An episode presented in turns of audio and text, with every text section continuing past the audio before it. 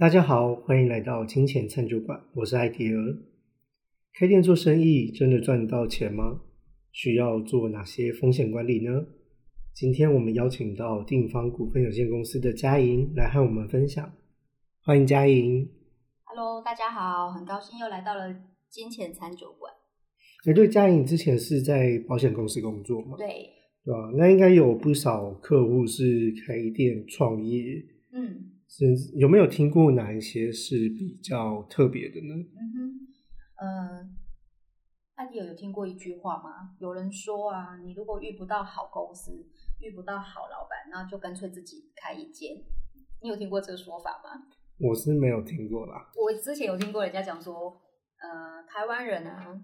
拢就不爱假头楼，哎，比较喜欢自己开店。好，然后也有也有一些有些人会分享说，我如果开店啊，然后教学徒啊，教新人啊，然后等到三五年，他如果好像翅膀硬了，他可能就会想要自己出去开店。嗯，其实我觉得这是有点开玩笑啦，哈，但确实啊，我会我有那个感觉，就是这几年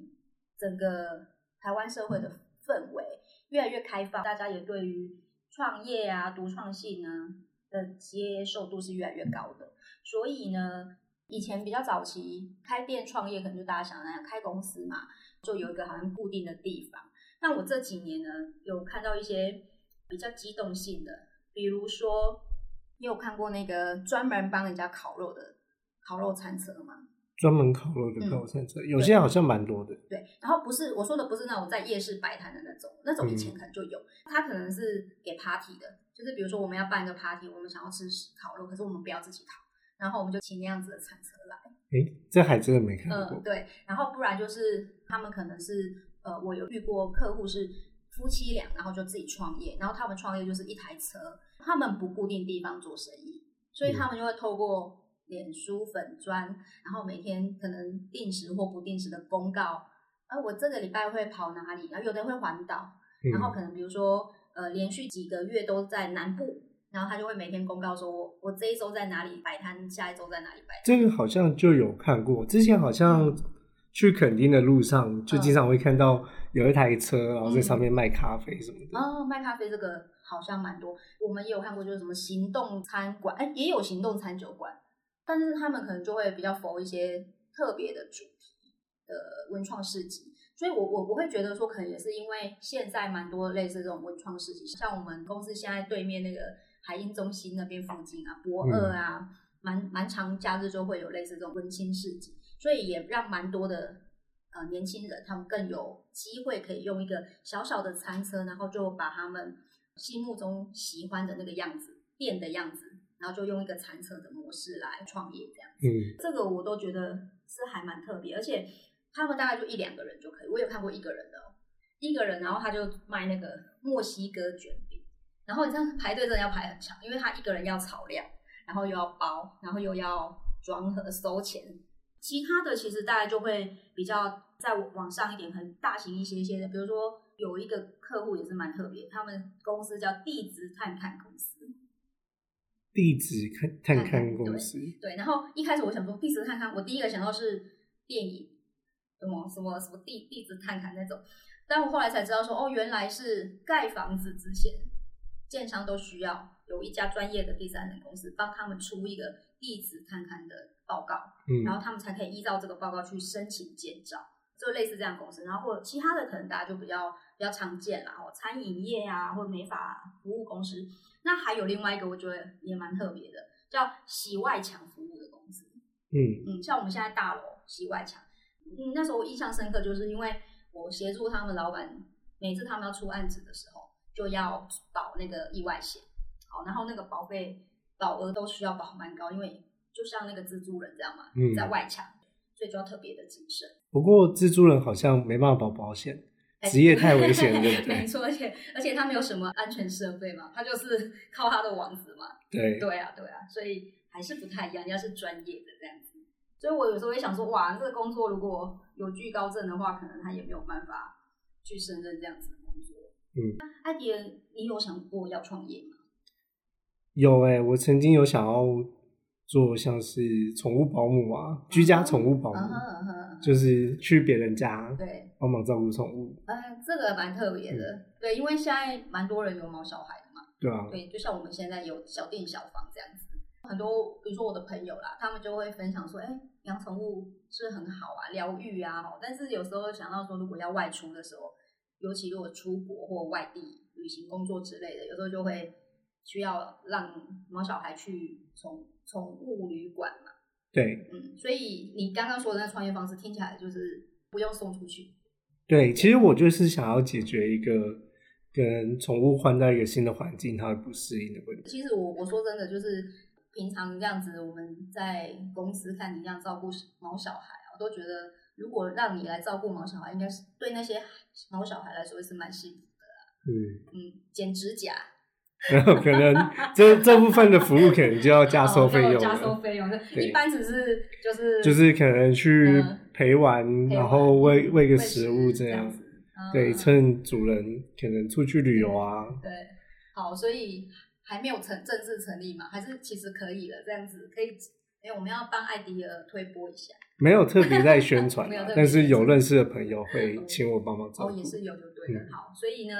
各位听众好朋友们，如果你们家有那个毛小孩要照顾的话，欢迎联络定方哦哈，我们有一条龙的服务这样子。我们是不是还是回来谈一谈创业这个部分啊？对，那如果真的需要创业，就是真的想要创业的话，会需要注意什么吗？嗯，其实哈，讲到创业，大家应该想，如果有一个梦想想要完成它的时候，应该都是会充满了希望，然后觉得哇，我一定可以好好的实现我的梦想，就会有这种感觉吗？艾迪，如果例如像你我觉得创业应该会很忙，会会忙到没有时间。想这些，对，哦，OK，, o k 但是我想，可能创业也是梦想的其中一个。是，所以如果是想到是完成梦想的话，应该就会比较有兴奋的感觉。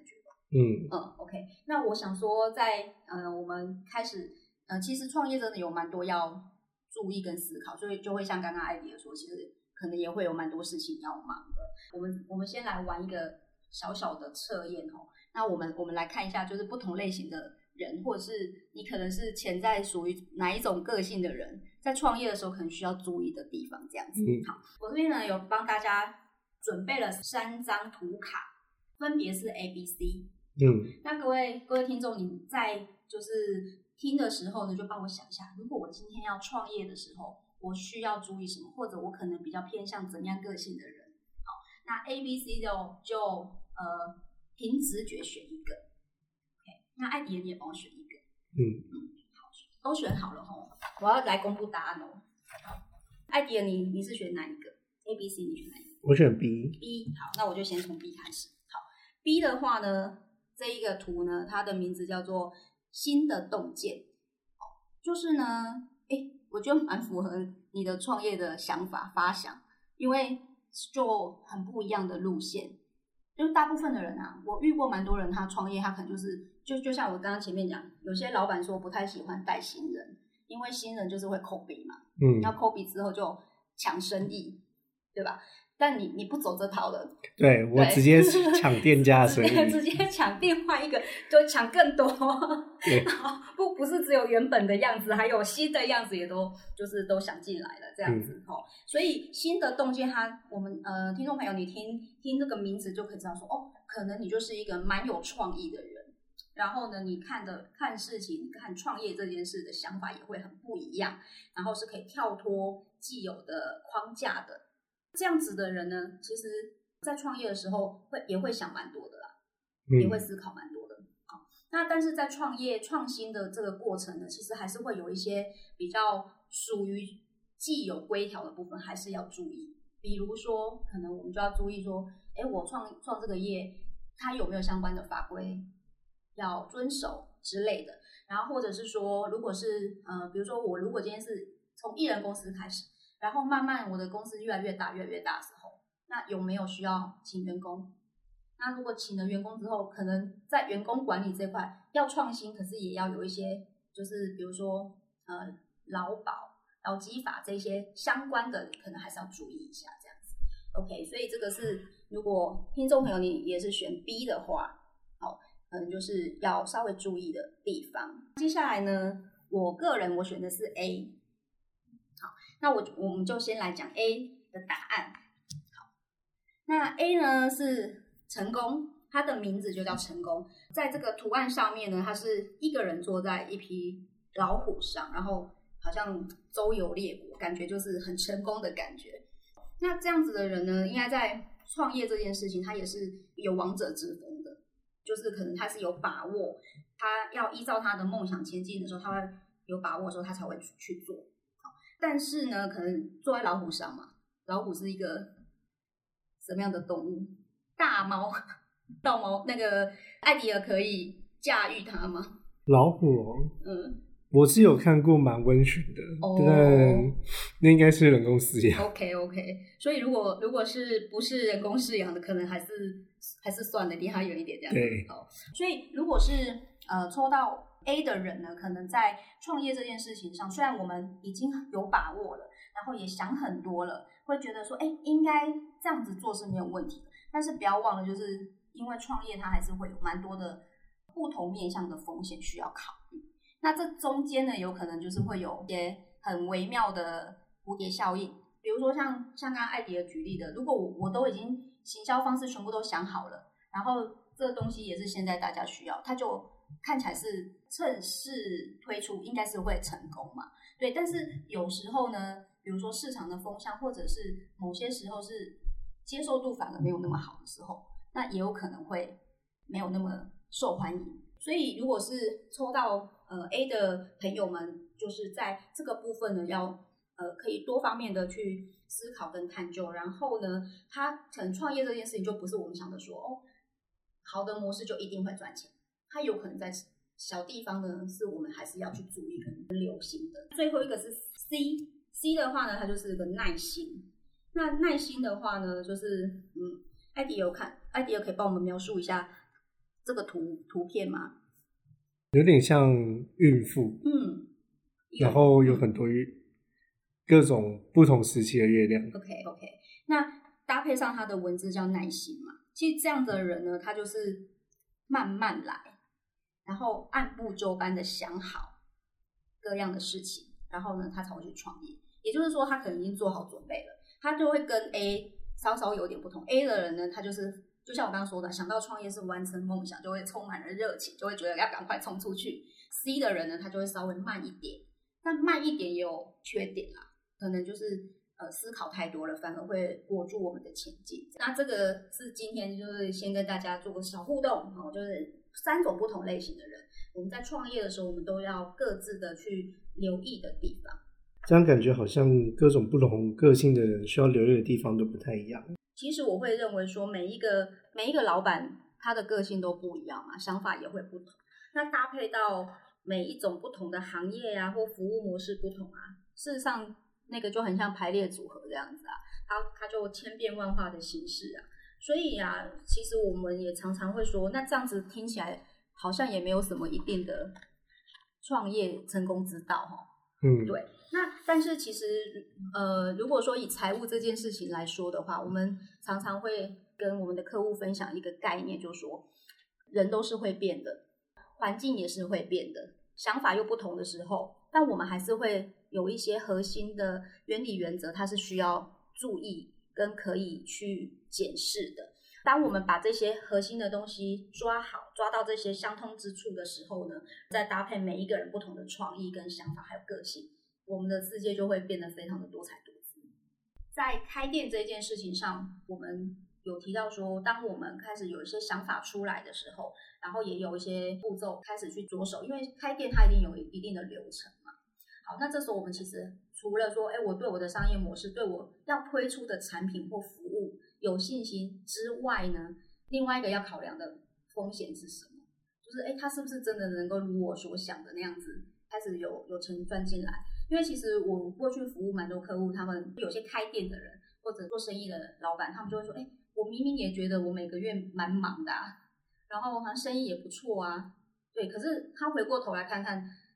比如说一两年过去之后，其实他真的不太确定他到底有没有赚到钱。艾迪尔，你你听到这个，你会不会觉得有点有点神奇？做生意本来就不一定会赚钱，可是明明他会觉得说，如果是开了店没人来，或者没接到单，那没赚钱就正常。可是有些人是我明明很忙哦，然后也好像生意都有啊，但是他就觉得奇怪，我好像就是没有赚到钱。那可能要考量成本有什么，然后钱都花去哪里了。对你说的没有错，其实就是我刚刚说，其实看起来千变万化，可是其实核心是一样。这个就跟我们个人或家庭在理财也是一样。有些人是不是很会赚钱？那可是他可能同时也是花的蛮多的，嗯，所以可能现金流进来多，流出去也很多，嗯，所以呢，他的资产就不剩。尤其呢，我觉得台湾的，比如说公司行号，通常有一个有一个状况啊，就是人家开玩笑的，公司库跟家库是连接在一起的，有可能就是家里的开销他也跟公司报，但混在一起的时候，很有可能就会发现，哎，怎么好像感觉不太出来有没有赚钱，也无从判断说。我的定价模式各方面到底是不是合理？这些当然就是，呃，在开店做生意的时候呢，我们需要提醒客户，不是有一套模式，也东西是受欢迎的就一定会赚钱。另外呢，其实风险管理，刚刚讲的是生意能不能做起来的风险管理。那另外一个风险，就这个就好像我们也有人身的保险，嗯，人生命的保险，对于开店的。老板们，他也有一些类似这些的风险要注意。嗯，对。例如这样说好了，假如你今天，因为像你刚刚说宠物居家照顾，那现在是你是一个人做嘛？嗯。那假如今天你你的生意越来越好了，你需要再请一个人来协助你。我可能会比较多帮他保意外险。为什么？谁知道？谁知道他骑车会不会遇到车祸什么的？可以另外一个思考点就是，哎，那我请一个人，我是要跟他用。怎么样的合作关系？假如我今天是跟他是老板跟员工的关系，嗯，除了刚刚你说这个意外险可能有需要啦，哦，哎，应该是一定要需要啦。好，然后另外一个点就是，那我请他来，我有没有需要帮他劳保健保之类的？哦，要啊，那要。对对对，因为为什么我要这样提呢？有很多人他真的就是生意做起来，他就很开心赚钱，然后就一直请人来，然后呢，他就没有想到说要帮员工，因为。一个人的时候，两个人的时候是不需要。嗯，劳基法、劳保也是这样规定嘛。五人以上的公司才有强制要保的这个规定。对，那以下是没有的。那我曾经就有遇过有一个客户，他就是一开始他是摆地摊，然后卖那个纽扣，嗯，然后各式各样的纽扣，然后后来生意越做越大，他就开始开店，然后就请人，然后从五个人、十个人，他后来就是被劳保局抓到没有帮员工投保。那时候他的员工数是二十个人，他都没有保，就是他就是完完全忘了这件事情。对，然后应该是他在报税过程，反正就会联动嘛，因为现在的资讯蛮多，政府机关他们如果有查询的话是都可以查询到的，嗯，所以他就有被罚。那所以类似像这个，其实他也是对老板来说也是一个风险。其实呢，我会觉得说，等一下后面我会再慢慢再跟大家说明其他不同的保险。那我呃，我想要先补充说明的就是，其实我们有时候在一些新闻上面也都会看到有一些店家保了险，结果呢，他后来发现，哎，好，为什么不能理赔？保错东西就不能赔啊？对，很正常嘛，对不对？但是他会说，我明明就是，我举个例，上次那个店是好像是在台中有一间面店，它是在市场他那家店是以前早期的那种市场，是不是都是会住商混合？可能原本都是住宅啊，然后楼下后来它就变成像店面，因为就刚好临的那个市场嘛，所以他就把下面就出租给人家，就开开面店，然后就后来就烧起来了。结果他老板保的全部都是住宅的，店家也想已经有保了，他也没有去留意这一块。结果他去申请理赔的时候，保险公司就拒赔，所以他就说：“嗯，为什么我没有保错啊？保险啊，不是吗？为什么不能赔？”种类错了，种类错了，因为其实呢，产物保险。它分类就分的蛮细的，包含说你做什么样子的生意，你的店面大小多少，然后建筑物是长怎样子的。比如说像有些仓库啊，或者铁皮屋搭盖的，铁皮屋搭盖跟一般我们的这种钢筋混凝土或是钢骨的，它的风险系数都不一样。所以呢，在承保的时候都要问清楚，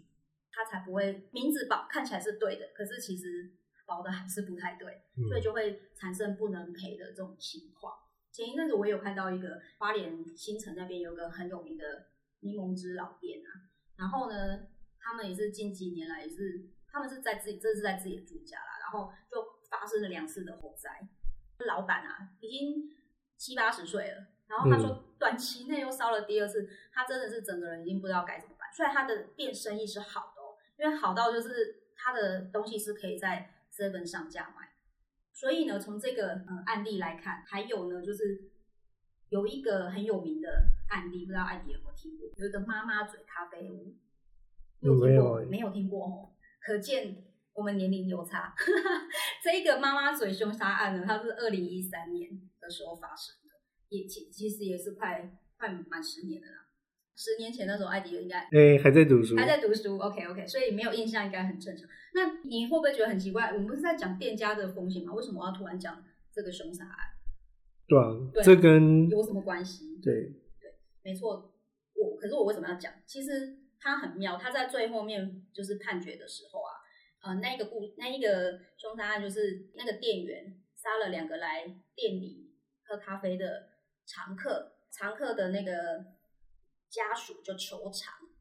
哦，就是依民事民事的那个损害赔偿来求偿。问题是那个员工没有钱，所以呢，老板也也被牵连进去，要他连带责任。这个算是少数案例啊，哦，但是比较常听到就是有些人他可能开店是需要送货的，公司提供货，有员工帮忙送货嘛，然后可能在路上发生车祸，路上发生车祸需要赔偿的时候，通常就是会一并连老板都告。连老板或者公司类似这种，其实它也是算老板的风险。以我的经验，就蛮多人他在要当老板的那个当下，他是不会想到这些事情的。所以原来老板还有这样的责任。嗯，对，没有错。所以呃，听我刚刚这样子描述下来，我在想，可能大家会越听越乱，对不对？就觉得说，哇。好像也太复杂了吧！我除了要想我的行销流程 O 不 OK，然后那个现金流量 O 不 OK，嗯，好，然后我还要再去想，诶，我的员工请进来要不要帮他们保什么保什么，然后还有我自己的店要保什么保什么，然后呢，会不会又有那种员工出事，然后老板也要负责任的情况？嗯嗯，好像会有这样子的感觉嘛，吼。事实上呢，这一些都是实际上发生过案例的。那他也都会跟老板的责任有非常大的关系，所以呢，我想我接我们接下来就针对老板他会遇到的各样的风险，那我分三大个方向来跟大家就是说明跟讨论一下，这样大家就是会比较有一个方向，就是如果我今天要创业的时候，我只要从这三个方向，然后去思考说我们有没有需要透过风险。透过保险来移转我的风险，这样，我大概把它归类成三大方向。然后，第一个是生材器具，那生材器具可以大方向的包含，如果今天是比如说像我们一开始说，有些人是餐车，那他可能就是那一台餐车就是他的生材器具。那有一些人他如果是开固定的地方的店的店面，他也算是，所以可能就会有动产跟不动产。如果今天是动产的话，就是像餐车那。大部分我们会想到的，就是针对这一台这个生产器具，它需要保些什么险？比如说火险，火险这个东西的话，但就是如我刚刚说的，我们一定要保的是叫商业火险，要商业的形式。至于说要保什么样子的内容呢？其实每家每家公司或每个方案，其实它提供的内容都不太一样啊。哦，然后还有就是可能每个创业的人，你的创业性质不太一样。那这个我会建议，就是其实大家是可以跟呃保险公司的，他们都会有接洽的专员去去讨论，然后再定出来说，哎，看是要保多多少的保额这样子，好或内容。如果说今天是呃开店呢，是固定有店面的地方，那除了生材器具以外，它可能就还会包含整个店面的部分嘛。然后呢，有店面的话，它是不是也会有邻居？所以在投保的时候呢，其实自己这家店的保额。也要含进去，然后包含固定在里面的什么冰箱啊，或者是里面的一些营业生产器具等等，这些可能都是需要计算在保额里面的。所以这个是针对于生产器具这个部分。不过呢，我这边想要再提一个哦，就是我们都有时候都会想说，哦，我知道如果会发生这个风险的话，那我们就去保个保险嘛。但是呃，其实产物保险它还有一个蛮特别的地方，就是假如我今天是开，尤其是开店，开店的那个地点啊，蛮重要的。嗯，好，也就是说，如果这个地方它可能过往就是每逢下大雨或什么台风天，它就会淹水的话，那如果我今天又要来保一个叫台风洪水险，可能保险公司就不会承保了。这种就是属于是说风险管理里面，它会提到就是避免自动就避免。保险公司也是一样，他如果知道这里就是我保了，我就一定会赔，那他可能就会选择不要保。所以老板的角度就是，我们要选地点的时候，我们也要去打听一下，就就好像我们去买房子，是不是也都会？人家不是说买房子要挑那个下雨天去嘛？嗯，啊，或者是有尤其下大雨的时候，去附近看看有没有淹水的状况。好，其实这些都是一个判断的依据。第二个呢，第二个呢就是呃，针对于员工的部分。好，那员工的部分的话，其实。他会牵涉，就像刚刚艾迪尔有说到嘛，如果如果你今天请了一个员工，你可能就会帮他保个意外险。嗯，那除了意外险之外呢，其实为什么员老板要帮员工保意外险？怕他上下班出意外。出意外，然后他出意外之后，对老板的心情是，就是一个是少一个员工是能做事，另外一个就是也想说补贴他们给这段时间。上班需要，嗯，OK OK，我听起来艾迪尔是一个蛮蛮体贴员工的老板，确实，呃，保险它就是这个意义嘛，不过呢，我们如果比较回归到法规这个意义的话，在法律上它就是呃定义老板是比较有能力的人，那员工受雇于老板，所以呢，通常就是员工听老板要叫他做什么就做什么。假如今天有发生一些意外事故，就是老板其实他是有照顾员工的需要，所以呢，像呃帮员工保劳保，其实他某种程度也是在保障这一块，因为劳保里面它就会有职灾哦职业灾害的一些相关的保障。然后呢，另外就是其实我们也有时候会听到一些法律的案件，就是比如说员工上下班途中发生意外，发生车祸受伤了住院了。或者是在公共场合的时候发生意外了，他们有些人家属就会要求老板要负责。在这一段期间内，其实老板是不能叫员工离职的哦，这个就是法律的规定。我们也听到蛮多人，他其实是会逼迫员工离职，然后用各种方法。所以呢，老板针对于员工的部分呢，他需要投保的，除了我们一般会帮他想到意外险以外，其实更多叫做雇主责任险这个部分。雇主责任的部分是，我觉得更需要考虑。在劳基法的规定，如果员工在上班的，就是属于上班的这个过程当中发生状况的话，老板要负的责任就不是只是出住院陪他慰问金，给他慰问金或协助他医药费，有可能就是如果他今天，比如说真的要长久的就医啊，然后没有办法回来工作的话，那可能他还可以再跟老板请求。请求要赔偿他的工资，如果你又扣他薪水的话，哦，那这些都是因为劳基法的规定。所以对于呃老板来说，假如遇到这样子的问题，我的部长他是开那个保全公司嘛，有时候他们也是会很担心说，因为他曾经有请过一个员工，就是下班后会会去喝酒的那种，然后就很怕他 就是在路上出状况。当然，如果说酒驾，他有可能会违法。喝了酒，但没有骑车，没有开车，走路就如果出了状况，其实也会很担心，就是家属会来要求。那你会说，哎，下班时间跟老板有关系吗？感觉没什么关系。对，感觉没有关系。其实，在法律上，当然老板可以说他是没有关系的，但是有很多时候一些责任的问题，或者是说范围到哪里的问题，有时候他就会有官司的问题产生啊。所以，其实呢，有时候我们就会呃，也建议呃，当老板的人呢，就是可以。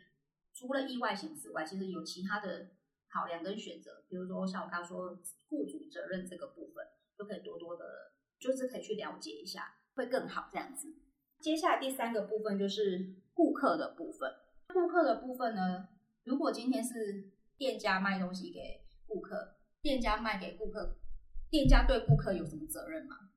还是他需要注意到什么吗？可能卖的产品突然爆炸什么的哦，爆炸，然后或者是如果是餐厅，可能是责任险呃，责任险，对对对，其所以就会有蛮多什么产品责任险嘛。嗯，像我我印象最深刻，我曾经有顾过有一家公司，它是卖那个儿童用的那种收纳的动物造型，然后是收纳盒，然后又可以当椅子坐的那种，应该有看过吧？然后他们是要外销到美国去，然后美国是要求要投保产品责任险，而且它的金额是蛮高的哦。因为我们有时候也会看到一些新闻，就是美国那边说什么口香糖哦，之前最有名就是某家那个果冻橘肉果冻，不是说吃有小朋友吃了噎到，然后他们就说它的那个形状设计不 OK，容易一口进去，然后就噎住。他们美国人就会来求偿，求偿这个出货的公司。所以像我刚刚说那个，他要卖那个玩具，就是那个收纳的玩具去美国的时候，他就被要求。我记得他那时候说要保到好像总额啦，总额他一千万美金。那时候一家公司是做不做不起来的，因为额度太高。嗯所以呢，因为它是用整年度去估算，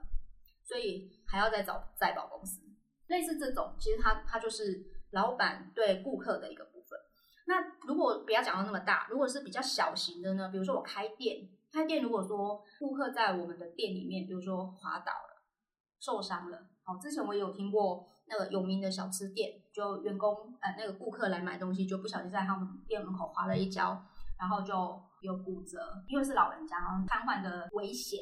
然后那时候他们家属也是有来求偿。所以通常对于顾客部分，大部分可能会投保，就是比如说像我们刚刚说的产品方面的责任险啊，或者是针对这个场所的，比如说公共意外责任险。如果讲到公共意外责任险的话，有些呢，它可能就会包含到活险里面，就是会包含在里面，或者是有一些县市政府，它可能会对于某些行业、一些公共事务的行业，比如说幼儿园啊，好，或者是就是一些一个程度以上，它就会要求你至少要保多少额度的公共意外责任险。嗯那这些也都是如果我们要去开相关的店或做相关的创业的时候，其实都要特别留意的。这样子创业开店，好像保险的部分也是有蛮多需要去做考虑的。嗯。那嘉颖可以帮我们做一个总结吗？如我们今天节目一开始说到的啊，假如大家对于自己的理想有一些想要实践的地方，我们就可以透过创业来实践嘛。嗯，在我们开始动了那个创业的心的时候，一定是有一个比较远大的目标嘛。有些人他可能是说我开店自己赚钱，开店自己当老板，我要当一个梦想中的老板的样子，或者是说哦，我就觉得呃，我开一个公司。呃，我的服务呢是可以带给大家幸福快乐的，类似这样子，就是它是一个逐梦的过程啊。就好像我们地方从一年来从无到有，那我们是不是也常常会讨论一些公司怎么运作啊？哦，然后行销啊、制度等等等这些都我们都会讨论嘛，对不对？对，除了这一面正面很正面说，哎，它是很关直接关系到我们公司，我们这家公司如何赚到钱，如何让更多人喜欢我们公司。但就像我们呃在运作一个家庭或个人的形象的时候，是不是我们也要很注意说，会不会有哪一些风险它发生的时候，它是会影响到我的公司运作的？所以这也就是为什么呃在我们努力的实践我们的梦想的过程当中，要小心注意某些风险的存在。所以呢，当风险一定是会有的嘛。那风险当然就又分很多种啊，就是比如说营运的风险，好，然后资金流量的风险。那这个其实它要探讨的又是另外一个。那我们今天讲到这个比较偏财务方面的一些直接风险的部分呢，我们当然可能我们最直接会想到就是说，哦，那我们就是透过一些保险，好，用保险规划的方式买一些意外险，买一些活险，好，买一些什么什么责任险之类的，它就可以把。把一些相关的风险转嫁出去。嗯那不过呢，在前面这样子讨论下来，也说了一些案例之后呢，大家应该会觉得说，哇，它真的是太复杂了吧？然后呢，又觉得好像有好多美感要注意。哦，光是一个活险又分什么商业活险，分什么住住宅的，然后又不能保错，然后还要还要去想说，那我到底要保多少保额？嗯，OK。那当然，这些种种因素，其实它也跟我们个人很像啊。个人是不是我们也要关心说，我如果需要买医疗险，我到底要买多少？其实它都是一样的，买多少额度呢？这件事情其实它就会关系到说，如果我今天发生这个风险的时候，是不是我所买的保险它真的可以帮助到我在财务这个部分，我不用担心，保险公司会协助我。那甚至呢，更多在产物保险，尤其是店家这部分，我们比较常看到的就是，如果今天真的发生一些所谓责任的部分的话，那因为要赔偿嘛，所以保险公司它也都会协助店家去谈和解这个部分。嗯嗯那我我相信这一些在对老板来说，它都是会一个像定心丸一样的东西啊。在这边做个总结，老板们在创业的过程当中呢，一定要呃多加的去留意这个部分，有形的资产的，还有无形的你的价值的，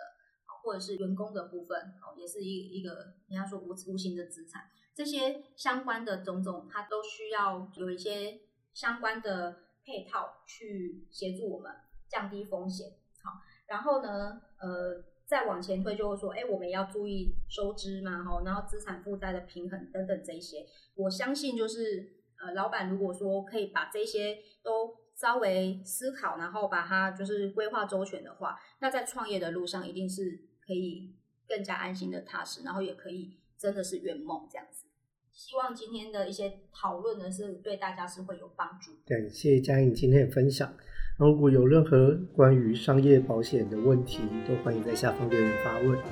或是与你的财务规划师做讨论。感谢大家的收听，我们就下次见喽，拜拜，拜拜。